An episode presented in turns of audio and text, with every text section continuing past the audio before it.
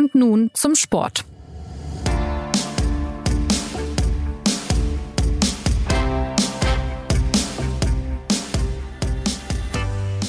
Herzlich willkommen zur neuen Folge des SZ Sport Podcasts. Der FC Bayern ist deutscher Meister geworden bei den Frauen und bei den Männern. Die Schmach einer titellosen Saison konnte abgewandt werden. Die Unruhe im Verein aber ist geblieben. Nun sind Clubchef Oliver Kahn und Sportvorstand Hassan Salihamidzic weg, Uli Hoeneß und Karl-Heinz Rummenigge zurück und der eigentlich schon verabschiedete Jan-Christian Dresen ist als CEO doch noch an Bord. Aber sind damit auch das Chaos und das Drama abgewandt? Wie viel Schaden haben die vergangenen Wochen bei diesem so stolzen Verein eigentlich angerichtet? Und wie blickt Uli Hoeneß, der Ehrenpräsident und Macher des FC Bayern, auf all die Turbulenzen?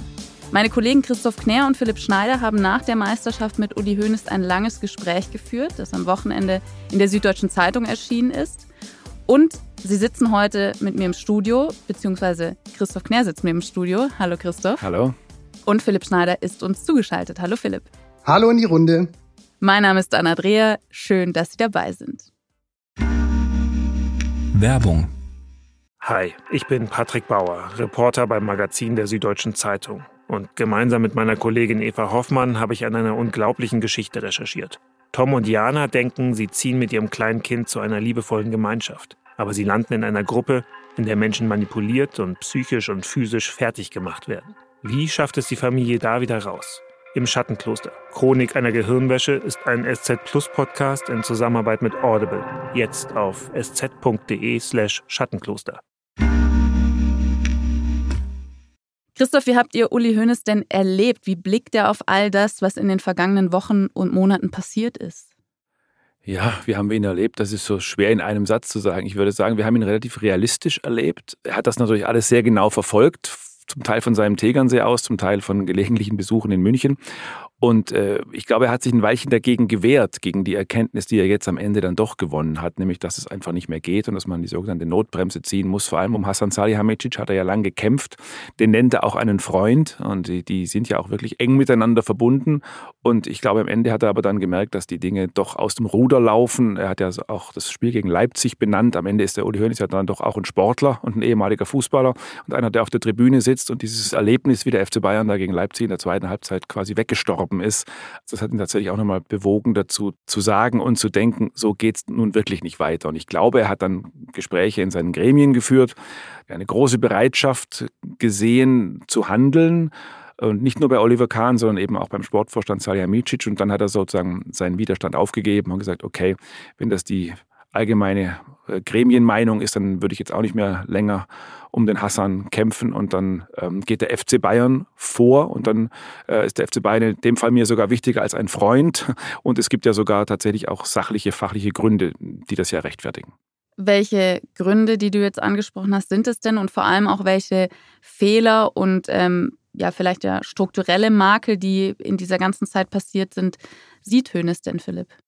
Also da hat sich tatsächlich einiges angestaut bei ihm. Und weil du eben gefragt hast, wie habt ihr ihn denn erlebt? Also wenn man sich den Uli Hoeneß als so eine Art Vulkan vorstellt, dann muss man sich die vergangene Saison so vorstellen, dass sich da wegen lauter Kleinigkeiten seine Magmakammer immer mehr gefüllt hat, immer mehr und mehr. Und dann ist die irgendwann ausgebrochen. Also jetzt kurz vor dem letzten Spieltag in Köln, da wurden dann beide Vorstände im Prinzip auch von ihren Ämtern enthoben. Und als wir jetzt mit ihm zusammensaßen, da war er schon wieder dabei, sich so ein bisschen zu sortieren. Also da war die Lava so ein bisschen erkaltet schon wieder. Wo soll man da anfangen? Also wir haben mit ihm zum Beispiel über den Kardinalfehler gesprochen, dass die Bayern ohne klassischen Mittelstürmer in die Saison gestartet sind. Ausgerechnet der Gerd Müller Verein, der eigentlich immer große und wuchtige und wichtige Neuner hatte. Ähm, und er hat uns erzählt, dass er damals den beiden, also Kahn und Salihamidzic, gesagt hat, ihr könnt das gerne so machen. Aber er hatte ihnen schon den Ratschlag gegeben, wenn Robert Lewandowski unbedingt gehen muss und möchte, dann nimmt Geld in die Hand und ähm, beschafft Ersatz. Damals war halt auch noch gut Geld vorhanden beim FC Bayern. Das heißt, die Herren hätten wirklich investieren können, haben es dann nicht getan. Und Uli Hoeneß ist einer, der sagt immer, das, man kann im Prinzip neue Wege gehen und von einem Plan abweichen, der immer schon bestanden hat, aber der muss dann halt auch funktionieren. Mhm. Und das hat sich dann durch die ganze Saison gezogen. Natürlich der, der Kardinalfehler. Uli Hoeneß würde sagen, vielleicht der Witz des Jahres äh, war diese Freistellung von Julian Nagelsmann zu diesem Zeitpunkt, also zehn Tage vor einem Spiel gegen Borussia Dortmund, kurz vor den Spielen in der Champions League gegen Manchester City und dann auch noch vor zwei Spielen gegen ähm, den SC Freiburg und Christian Streich, also wie man weiß, ja ein sehr schwieriger Gegner, dann ist er darüber, das ist vielleicht noch der größte Fehler innerhalb dieses Fehlers, ist er und der gesamte Aufsichtsrat viel zu spät über diese Freistellung von Julian Nagelsmann informiert worden. Also der Erstkontakt war am Dienstag zwischen Thomas Tuchel und Salihamidzic und am Mittwochabend, hat Hönes uns erzählt, stand halt der Sportvorstand bei ihm vor der Tür am Tegernsee und hat ihn in Kenntnis gesetzt über den Plan. Der dann im Prinzip ja schon stand. Der stand dann schon, der war schon, ja natürlich, die waren sich schon einig mit Thomas Tuchel. Die hatten bloß äh, in diesem Moment halt noch nicht äh, Julian Nagelsmann in Kenntnis gesetzt. Und Uli Hoeneß hat dann auch sofort gesagt, okay, ich halte es für einen Fehler zu diesem Zeitpunkt, aber wenn ihr es macht, seht zu, dass es sauber abläuft. Und wie wir wissen, ist es dann alles andere als sauber abgelaufen, sondern die Nachricht hat sich dann in den Medien verbreitet, bevor Julian Nagelsmann überhaupt davon Kenntnis hatte. Also dabei ist halt wirklich alles schiefgegangen. Und wir könnten jetzt diese Fehlerliste noch weiter fortsetzen. Ich weiß nicht, wie sehr wir ins Detail gehen wollen. Die Entlassung des Torwarttrainers Toni Tapalovic, also des größten Vertrauten von Manuel Neuer, der ist ja sogar sein Trauzeuge. Auf Wunsch von Julian Nagelsmann, da hat Uli Hoeneß auch gesagt, er sei ein großer Freund davon, die Dinge smart, aber wenn nötig hart zu regeln. Und in dem Fall hätte er den halt nicht entlassen, sondern hätte ihn halt als Trainer für die Reha von Manuel Neuer eingestellt. Ja, und all diese Dinge setzen sich fort. Also es war letztlich war es ein riesen Fehlerbaukasten, äh, wenn es sowas gibt. Und der hat dann am Schluss eine, eine, eine sehr kaputte Maschine hervorgebracht. Und ähm, deswegen ist dieser Entschluss, die beiden rauszuschmeißen, auch völlig unabhängig davon zu sehen gewesen, ob die Bayern jetzt die Meisterschaft nicht geholt hätten oder wie, wie es jetzt geschehen ist, eben geholt haben. Ja, ich glaube, dass am Ende so er sozusagen dann in dieser in der Summe dann ähm, auch äh, ja Dinge angerechnet hat, die er vielleicht vorher nicht angerechnet hätte, wo er noch versucht hat, äh, die schützende Hand drüber zu halten. Also das, so wie du das erklärt hast, war das natürlich ähm, genau in diesen aufregenden Wochen der Fall. Aber ich glaube, der Fall Nagelsmann war eher so der letzte Anlass noch, um, um nochmal sich klar darüber zu werden, dass es passieren soll. Gründe gab es auch schon vorher, die sich summiert haben. Das war klar erkennbar, dass jetzt dann im Rückblick Uli Hoeneß gemerkt hat, also im Moment erst legen die sich ja mit dem Hansi Flick eigentlich an oder leben sich mit Hansi Flick auseinander. Das war ihm sehr wichtig, dass das nicht er war, sondern dass das die, die sportliche Leitung war. Dann geht Flick, dann holen die beiden, also Kahn Salihamidzic, im Grunde auch im Alleingang Julian Nagelsmann. Da wusste Hoeneß Bescheid, aber auch später war dann die ganzen Abläufe nicht eingebunden. Für viel Geld. Dann, dann zahlen die 25 Millionen ja. Euro für Nagelsmann, haben sie mit Flick auseinandergelebt. Dann versuchen sie Nagelsmann zwar zu schützen, lassen ihn aber doch ein bisschen alleine in den ganzen Debatten im Wind stehen. Dann tun sie Nagelsmann einen Riesengefallen, indem sie den neuer Vertrauten rauswerfen, um Nagelsmann einen Gefallen zu tun. Und acht Wochen später werfen sie denselben Nagelsmann dann auch raus.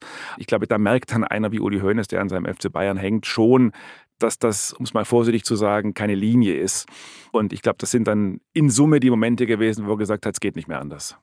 Jetzt sind es ja Dinge, die man sich teilweise auch zusammenreimen konnte, wenn man den FC Bayern ein bisschen im Blick hat, wenn man Uli Hoeneß so ein bisschen einschätzen kann. Aber gab es denn Aussagen, Dinge, die er euch erzählt hat, wo ihr gesagt habt, okay, das überrascht uns jetzt, damit haben wir nicht gerechnet?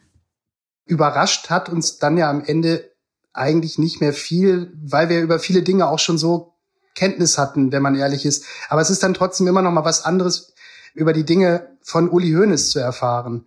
Und was wir ja zum Beispiel noch gar nicht besprochen haben, wir haben ja gerade nur die sportfachlichen Fehler sozusagen ähm, erwähnt, die beiden vorgeworfen wurden. Also kurioserweise nicht nur dem Sportvorstand, sondern auch dem Vorstandsvorsitzenden Oliver Kahn, einfach weil Uli Hoeneß sich seinen Verein FC Bayern immer so vorgestellt hat. Also er findet immer, dass an der Spitze jemand sitzen muss, der auch Sportverstand mitbringt und der dann auch die sportlichen Fehler halt mit zu verantworten hat. Aber was ja noch dazu kommt in seiner, in einer relativen Heftigkeit, sind ja die Vorwürfe, die auch sozusagen dem Betriebsklima gemacht wurden, beziehungsweise demjenigen, der das Betriebsklima zu verantworten hat, also Oliver Kahn. Also es geht da halt um Dinge, die auf der Geschäftsstelle keine Wohlfühloase mehr war, sondern eher das Gegenteil.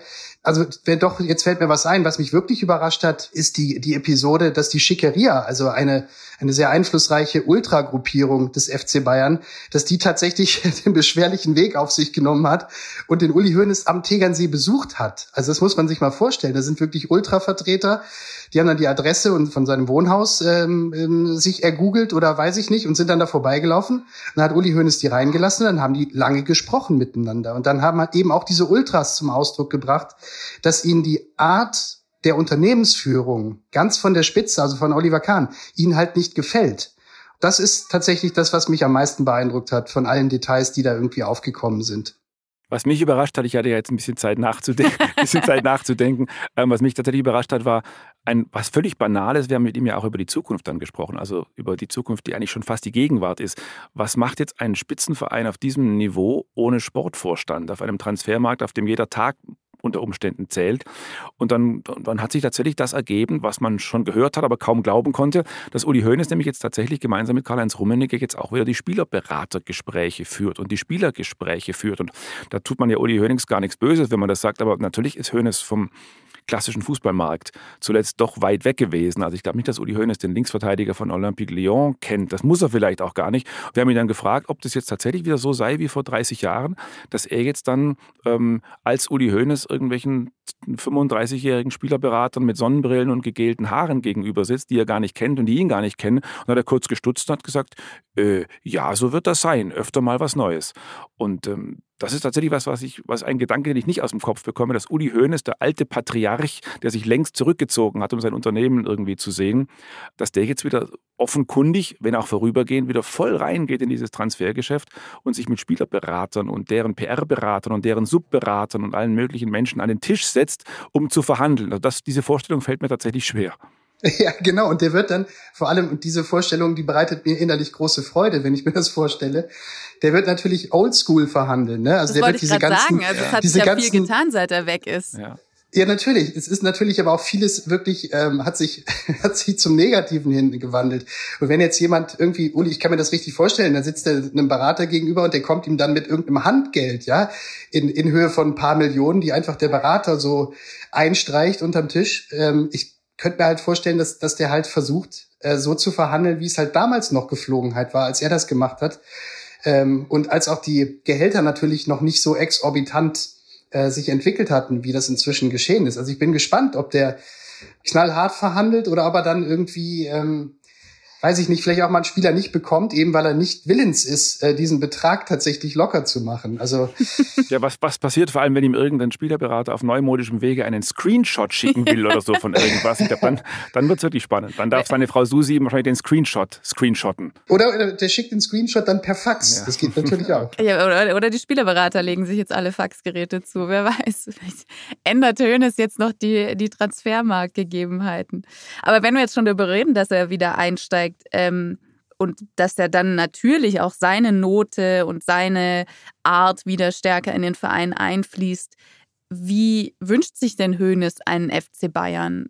Das sind ja, das sind ja sozusagen zwei Stoßrichtungen. Das eine ist das Personelle, was wünscht er sich personell? Und das andere ist, wie wünscht er sich so von der Stilistik her, von der, von der Führungskultur her?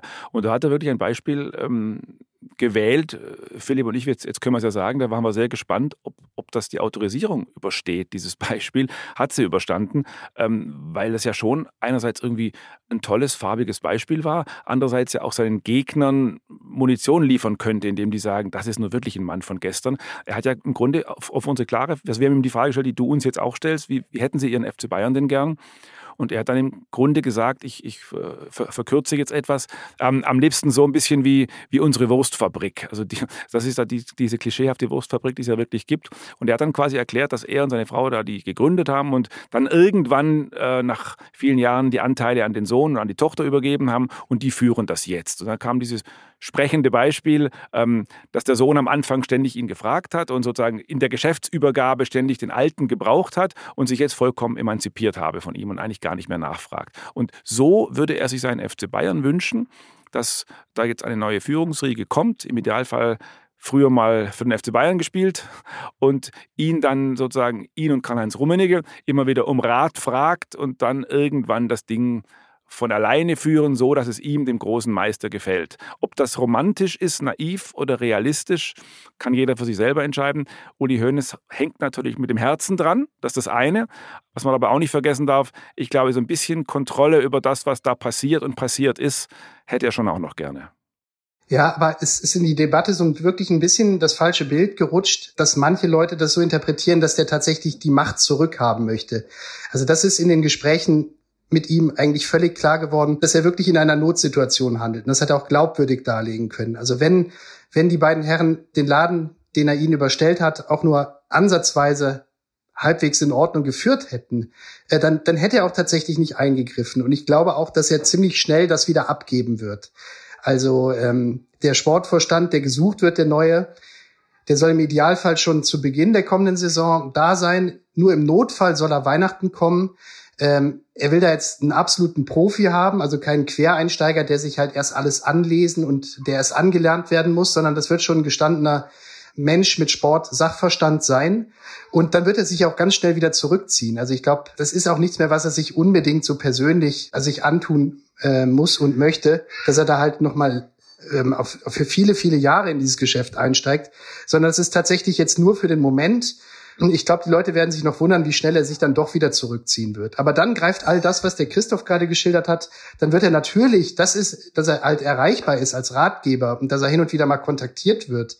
Das ist ihm dann doch schon sehr, sehr wichtig. Ich glaube, wenn man schlau ist, dann gibt man ihm halt einfach das Gefühl, ja, dass, ähm, dass, dass er, er hat ja uns die Geschichte erzählt, dass der Oliver Kahn ihn in all den Jahren maximal fünfmal angerufen hat. Und das ist dann natürlich dann auch einfach nicht sonderlich geschickt. Ne? Also es ist ja relativ einfach, jemandem das Gefühl zu geben, dass er halt noch äh, um Rat ge gefragt wird. Und trotzdem kann man dann ja machen, was man möchte. Also mal so gesagt. Und ähm, ich glaube, der nächste, der Nachfolger wird sich da ein bisschen geschickter anstellen.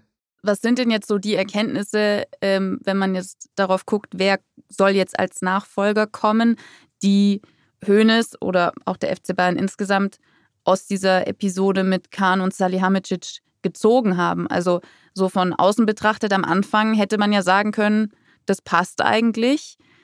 Jetzt weiß man, es hat nicht gepasst. Der nächste, der kommt, muss passen. Also was hat man jetzt speziell auch aus diesen beiden Personalien besonders gelernt?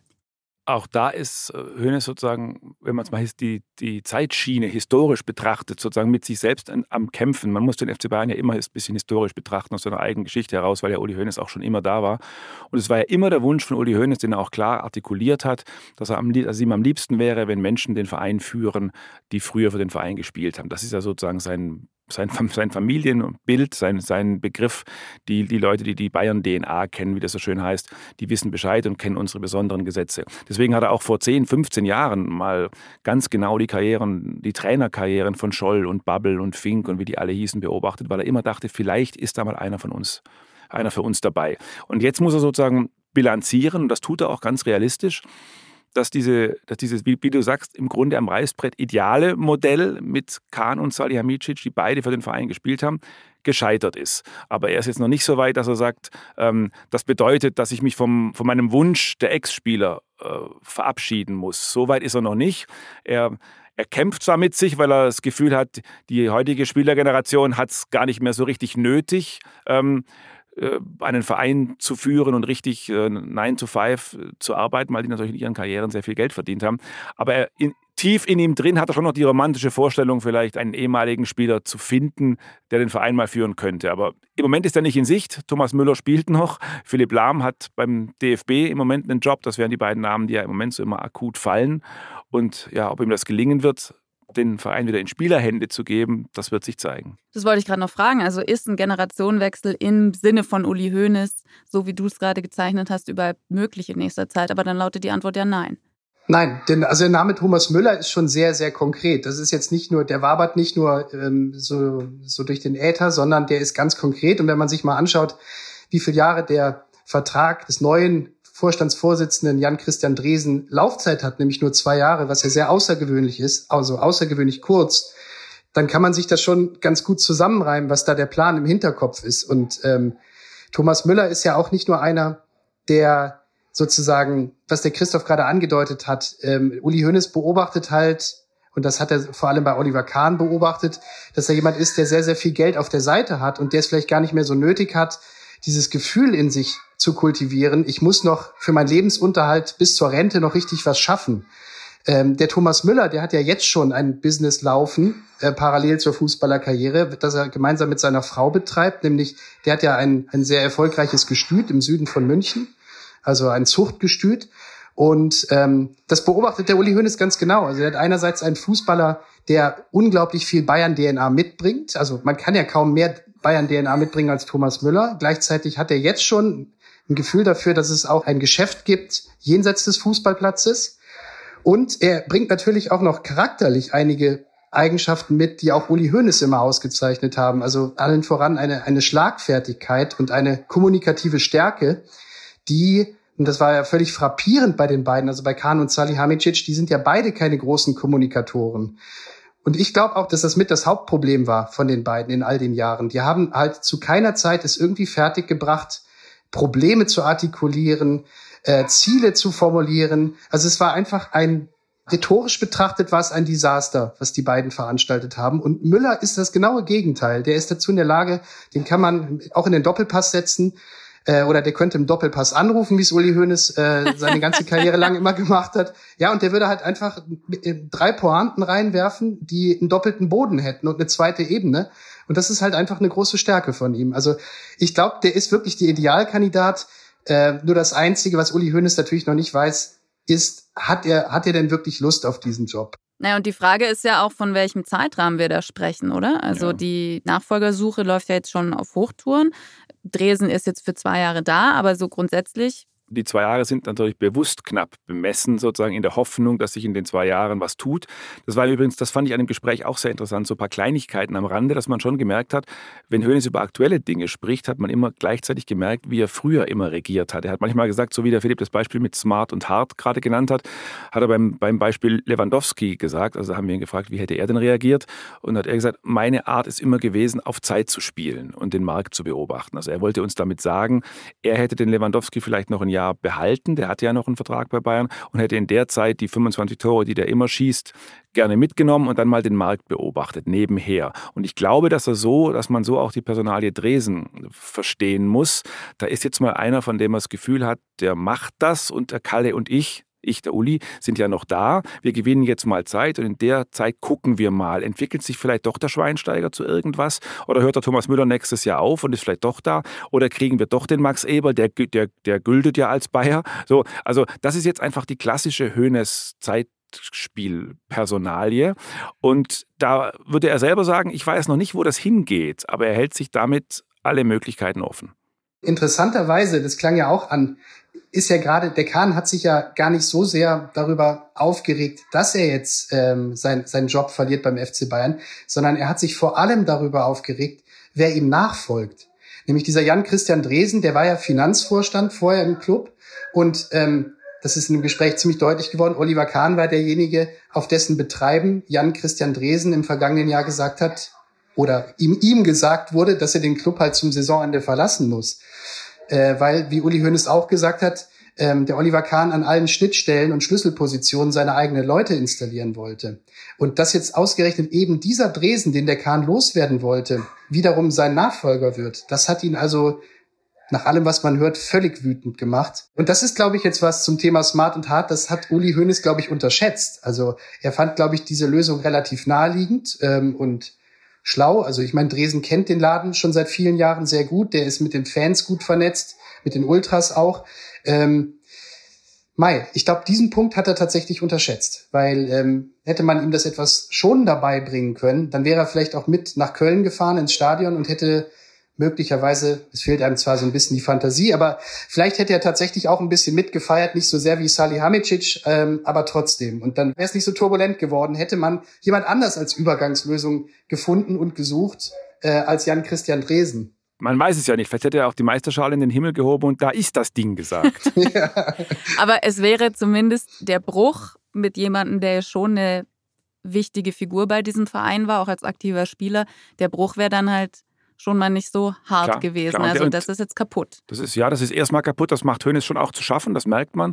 Und natürlich ist ihm auch daran gelegen, dass das jetzt einigermaßen ähm, ja, wieder repariert wird. Man muss sich ja auch ganz banal juristisch erstmal einigen. Da müssen ja Verträge aufgelöst werden, da müssen wahrscheinlich Abfindungen bezahlt werden. Also da, da kommt schon noch Arbeit äh, auf die aktuelle Vereinsführung zu. Und jetzt sind wir eben da, was wir gerade besprochen haben durch diese Übergangslösung, die er ja jetzt im Sinne eines Zeitspiels macht, muss natürlich Uli Hoeneß erleben, dass der Verein, den er ja immer am liebsten von Ex-Spielern führen lassen würde, dass der jetzt halt Dresen und, und, und Herbert Heiner, dass der jetzt halt von Bankern und BWLern ähm, geführt wird. Also das ist ja nicht das, was er sich äh, emotional wünscht, aber deswegen, das ist auf Zeit gespielt und im tiefsten Innern hat er den Traum natürlich noch.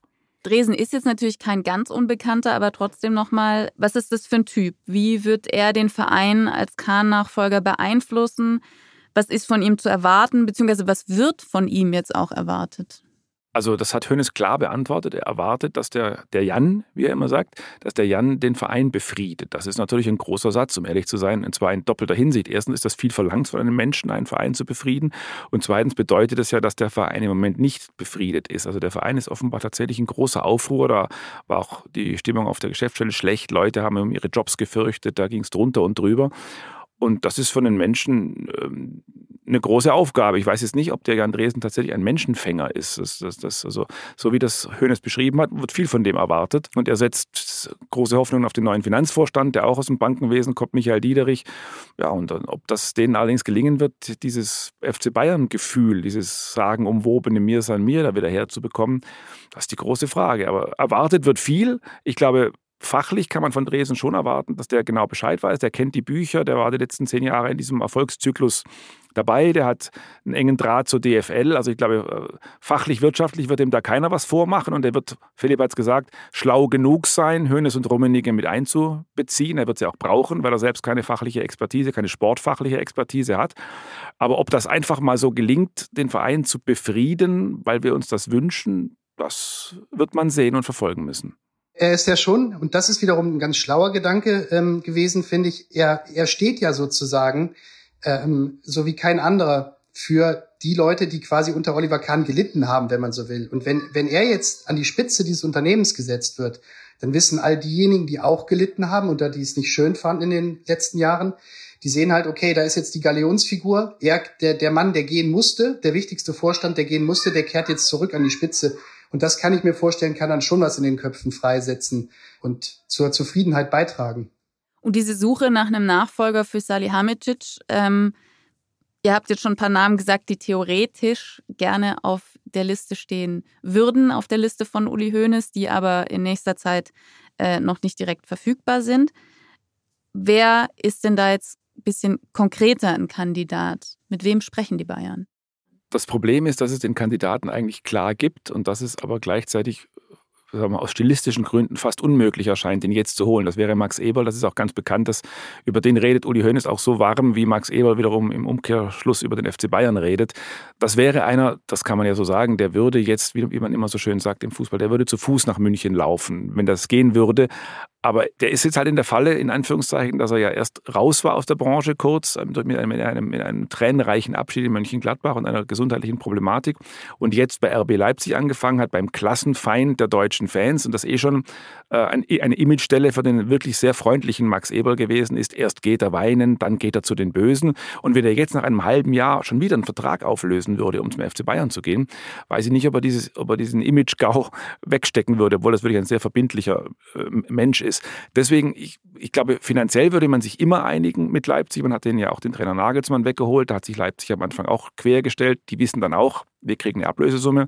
Das würde am Ende funktionieren. Ob man das sozusagen hinmoderiert bekommt in dieser gerade geschilderten Personallage, da bin ich ein bisschen skeptisch, aber es wäre der Wunsch, glaube ich, von Uli Hoeneß, der den ja schon mal holen wollte, den Max Eber. Der möglicherweise hätte es den Hassan Salihamidzic auf dem Job nie gegeben, wenn sich, wenn sich äh, Rummenigge und Hönes damals einig gewesen wären. Also es ging ja darum, wer wird denn der Nachfolger von am Anfang war es ja Nährlinger, dann war es Matthias Sammer, dann war Michael Reschke da. Wer kommt da eigentlich? Und äh, Rummenigge hat damals ähm, Philipp Lahm bevorzugt und Hoeneß hat Max Eber bevorzugt. Und wie es oft so ist bei Bayern, am Ende kam dann Hassan Salihamidzic dabei raus. Und deswegen, wenn Eber nach München ginge, ich würde das sozusagen inhaltlich für gut befinden, weil da zusammenfindet, was eigentlich zusammengehört. Aber wie man das öffentlich hinmoderieren soll, da fehlt mir im Moment ein bisschen die Fantasie. In der Branche geht alles, aber mir würde es im Moment schwerfallen, das mir vorzustellen. Und wer noch? Wie der, wie der Christoph gerade es dargelegt hat, der wäre schon der ideale Kandidat. Im Übrigen kann ich mir das schon auch sehr gut vorstellen, wie das trotzdem funktionieren würde. Ne? Man, man kennt den FC Bayern, man kennt vor allem Uli Hoeneß seit vielen, vielen Jahrzehnten so, dass er sich da eigentlich nicht drum kümmert. Also das wird dann einen Aufschrei geben, einen kurzen, sehr heftigen Aufschrei. Was erlaubt sich der FC Bayern da wieder?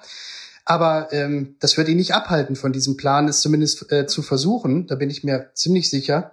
Und ähm, falls der es nicht wird, sind natürlich so Kandidaten wie Markus Krösche von Eintracht Frankfurt, stand jetzt gerade im Pokalfinale. äh, macht dann super Arbeit bei Frankfurt. Die Frankfurter haben im Gegensatz zum FC Bayern auch in der Vergangenheit sehr viel häufiger auch mal Spieler entdeckt. Also dem FC Bayern ist es zwar auch gelungen mit Alfonso Davis zum Beispiel, aber ähm, in Frankfurt und von Krösche wird schon dahingehend eine relativ gute Arbeit geleistet, dass der halt einfach für wenig Geld ähm, Spieler kauft, die dann noch sehr viel besser sind, ähm, als man dachte. Kolumuani ist ein jüngstes Beispiel. Das ist auch wiederum ein Spieler, den der FC Bayern jetzt gerade sehr attraktiv findet ähm, als, als ähm, Lewandowski-Nachfolger. Ich glaube aber, diese, diese, diese Kandidatenliste, die der FC Bayern gerade hat, die wächst auch noch von Tag zu Tag. Also die haben sich da noch nicht ähm, gerade ganz bewusst, weil sie sich Zeit lassen wollen und vielleicht auch, weil Karl-Heinz Rummenigge und Uli Hoeneß doch ein bisschen Spaß auch daran fänden, noch mal ein halbes Jahr lang gemeinsam irgendwie auf dem Transfermarkt die Dinge zu regeln. Also ich, ich habe da wirklich null Hektik äh, gespürt bei, bei, bei Uli Hoeneß im Gespräch sondern deswegen, ich kann mir halt vorstellen, dass diese Liste noch wachsen wird. Ich meine, ein Kandidat wie, wie Stefan Reuter beim FC Augsburg ist jetzt angeblich auch auf der Liste aufgetaucht. Ähm, ist auch ein ehemaliger Bayern-Spieler, den Uli Hoeneß sehr schätzt. Man könnte meinen, vielleicht ähm, ein bisschen zu unspektakulär jetzt in diesem Moment. Also ich glaube, wir sollten uns alle noch ein bisschen überraschen lassen davon, was da kommt. Wenn Max Eberl zu haben ist, werden sie ihn sich schnappen und wenn nicht, dann werden sie sich Zeit lassen. Also zum Eberl ist natürlich, wenn man sich mal als versucht aus neutraler Sicht vorzustellen, wäre höchst spannend zu erleben, wie dann die sogenannte Öffentlichkeit reagiert. Einerseits werden die Bayern ja immer beschimpft dafür von ihren Gegnern, dass sie so skrupellos der Konkurrenz die besten Leute wegnehmen. Andererseits ist die Konkurrenz ja in dem Fall nur RB Leipzig, die ja sowieso alle doof finden. Ja, Klammer auf, zu Unrecht natürlich, Klammer zu. Also ob man dann sozusagen eher den Bayern einen Vorwurf machen würde oder so, hehe, jetzt verlieren die Leipziger ihren Eberl, da wäre wär ich mal gespannt, wie das geht. Ja, ich glaube, der Vorwurf wird aber eher dem Eberl gemacht werden. Ne? Ja. Also eben, wie du es schon angedeutet hast. Ich glaube, er hat das Problem, er würde, er hätte, er, er, wäre ein bisschen in Erklärungsnot, ja. Das ist Total. So, aber bis jemand gefunden ist, äh, sind jetzt da Hönes und Rummenigge am Ruder. Ihr habt vorhin auch schon beschrieben, dass sie sich jetzt höchstpersönlich auch um die Transfergeschäfte kümmern und Verhandlungen führen. Wie sehen die Rollen denn sonst aus? Also wie wird da jetzt verteilt? Die waren ja zu ihrer aktiven Zeit in einer, wie soll man sagen, Liebesfeindschaft mhm. vielleicht. Mhm. also einerseits schätzen sie sich, andererseits waren es immer zwei verschiedene Lager. Jetzt haben sie das gemeinsame Ziel, diesen Verein wieder auf die Beine zu stellen. So wie du es gerade formuliert hast, auch Philipp, äh, schmeichelt es ja sicherlich auch, dass sie jetzt diejenigen sind, denen das als Einzige wieder zugetraut wird, den Verein jetzt wieder rumzukriegen. Also was genau machen die jetzt? Also ich glaube, das spricht ja eher dafür, dass es für einen begrenzten Zeitraum funktionieren könnte. Denn wie du, wie du sagst, ist es ja so, dass Hönes Rummenigge war schon immer so ein bisschen natürlich der linke Flur und der rechte Flur und schon ein bisschen geguckt, ich habe jetzt eine Personalie durchbekommen, jetzt muss aber der andere auch. Und das, da war schon in, aller, in allem Zusammenhalt immer eine große Rivalität da. Aber am stärksten waren die tatsächlich immer, wenn es dann plötzlich den Feind von außen gab. Also wenn man dann auf einmal draußen die Gegner gesehen hat, hat man die riesengroße Wagenburg gebildet und dann äh, für den FC Bayern doch an der gleichen Seite vom Strang gezogen. Und das ist im Moment ja die Situation. Im Moment haben die das Gefühl, das Schicksal hat sich gegen uns verschworen, wir haben es irgendwie nicht hingekriegt und jetzt müssen wir zusammenarbeiten. Da war Bayern immer stark, wenn Rummenigge und Hoeneß mal wirklich auf derselben Seite des Flurs waren. Wie lange sie das sein werden, weiß ich nicht. Aber das ist jetzt im Moment definitiv das Milieu, in dem die beiden arbeiten. Und jetzt werden die beiden die großen Transferentscheidungen treffen. Thomas Tuchel wird mit Sicherheit gefragt werden. Er wird quasi durch die Situation ein bisschen wichtiger und ein bisschen mächtiger sein als ein Bayern-Trainer sonst. Aber, aber das heißt, dabei bleibt es. Also das ist die Kernaufgabe von beiden, die teilen sie sich jetzt. Naja, also eigentlich sind die ja nicht operativ tätig qua, qua Papier. So. Aber das, das wird so sein. Natürlich gibt es noch Scouts, es gibt den technischen Direktor Marco Neppe, also sozusagen den, den Kaderplaner, wie das im modernen Fußballdeutsch heißt. Die werden das in einem etwas größeren Gremium machen. Da wird, das wird jetzt keine Zwei-Mann-Show sein, ähm, aber das wird ein größeres Gremium im Moment beschließen. Aber weil es auf diesem Transfermarkt für den FC Bayern ja automatisch um Summen von 20, 30, 40, 50 Millionen geht, wird da mit Sicherheit kein Marco Neppe und übrigens auch kein Thomas Tuchel jetzt sagen, diesen Spieler will ich haben. Da ist Tuchel viel zu schlau, der würde niemals sagen, ich war hinterher schuld, dass wir den 60 Millionen Mann gekauft haben. Allein weil die Summen so hoch sind, werden das die beiden hohen Herren mit Sicherheit entscheiden. Und es ist, man kann das glaube ich schon klar sagen, dass äh, Karl-Heinz Rummenigge derjenige von den beiden ist, der weitaus besser noch vernetzt ist, der auch früher immer besser vernetzt war, also der den Transfermarkt einfach ein bisschen besser kennt. Und ähm, es ist, ja auch nicht von ungefähr, der Karl-Heinz Rummenigge, da haben wir noch gar nicht drüber gesprochen, der rutscht ja oder rückt ja auch in den Aufsichtsrat des FC Bayern. Und Das hat Uli Hoeneß uns jetzt nicht so gesagt, aber wenn man sich die Puzzleteile anschaut, die auf dem Tisch liegen und lagen vor allem, dann ist es schon klar erkennbar, dass Uli Hoeneß möglicherweise an dem Sportvorstand Salihamidzic schon auch noch festgehalten hätte, aber der Karl-Heinz Rummenigge gesagt haben wird, ich, Leute, ich mache das, ich gehe auch mit meiner Sportkompetenz in den Aufsichtsrat, aber dann brauche ich auch freie Hand und dann will ich keinen Sportvorstand unter mir haben, dem ich dann irgendwie noch sagen muss, was er zu tun hat, sondern dann mache ich das für eine Übergangsphase, will ich die Dinge selber regeln und selber bestimmen, ehe dann tatsächlich der Nachfolger ist. Also ich glaube, wenn man sich jetzt und Anna, ich glaube, darauf zielt ja deine Frage ab. Wie hat man sich das vorzustellen, die beiden, Hönes und Rummenigge? Dann glaube ich, dass das konkrete Detailwissen sehr viel stärker von Rummenigge kommen wird und kommen muss. Und Hönes dann vielleicht derjenige ist, der mal nach England fliegt, um die Verhandlungen zu führen, auf seine Hönes-Art, äh, wenn irgendwie ein Stürmer dann gekauft werden soll. Wie muss sich der Kader denn verändern? Wen müssen die beiden jetzt kontaktieren? Also die Eckdaten sind ja im Grunde benannt und die sind im Verein eigentlich auch nicht strittig. Also es geht um den klassischen neuen Mittelstürmer, wobei sich das leicht dahin sagt, wer das dann am Ende sein soll und also wer da am Ende passt und auch finanziell passt, das ist die nächste Frage. Aber dass es einen neuen Mittelstürmer geben wird, ist unstrittig. Und, äh, und ab dann beginnt man schon in die, in die Debatten ähm, einzusteigen. Also Thomas Tuchel hat auch klar artikuliert, dass er einen neuen defensiven Mittelfeldspieler haben möchte, einen sozusagen einen defensiven Sechser, wie das so schön heißt, damit Joshua Kimmich da nicht komplett den Laden da hinten allein schmeißen muss. Das ist durchaus auch anerkannt im Verein, aber wenn man da von dem Tuchel-Wunschspieler Declan Rice spricht, aus dem Engländer, der ist, der kommt 80 Millionen plus kosten. Und natürlich wird da auch der klassische konservative FC Bayern, der jetzt wieder da ist durch Hoeneß und Co., die werden dann sicher auch mal dem Trainer sagen, du, wir haben doch gerade den Konrad Leimer aus Leipzig geholt, ablösefrei. Reicht dir der, der nicht für diese Position? Und dann wird Tuchel möglicherweise sagen, ja, den hat, das war ja vor meiner Zeit, dass wir den geholt haben, der ist schon gut, aber ich weiß nicht, ob der mir reicht und so. Und das ist sozusagen, diese stellvertretenden Debatten wird es jetzt, wird's jetzt geben. Und das sind die Positionen, die sind ausgedeutet, die Nummer 9 und die Nummer 6. Und ich könnte mir, abgesehen davon, das ist nur noch eine, sozusagen eine Randpersonalie, ich könnte mir schon auch vorstellen, dass im Tor noch was passiert, weil Jan Sommer wird den Verein ja wahrscheinlich verlassen. Und so sehr alle auf Manuel Neuer hoffen und Thomas Tuchel ist ja fast schon euphorisch, ähm, aber so mal dem, dem Duo Neuer und Sven Ulreich komplett zu vertrauen, wo man nicht ganz weiß, was ähm, die, die Fußverletzung von Neuer jetzt macht, ich meine, der ist auch schon 37, ähm, das wird ihnen wahrscheinlich zu heiß sein, sodass ich mir vorstellen könnte, dass auch da die Bücher nochmal aufgemacht werden. Ja, wobei es gibt ja noch Alexander Nübel und ähm, der zurzeit nach Monaco verliehen ist. Und du hast es eben gesagt, auf Zeit spielen ist äh, die große Leidenschaft von Uli Hoeneß. Vielleicht wird der auch als Backup noch landen. Aber der wird das natürlich auch nicht wollen.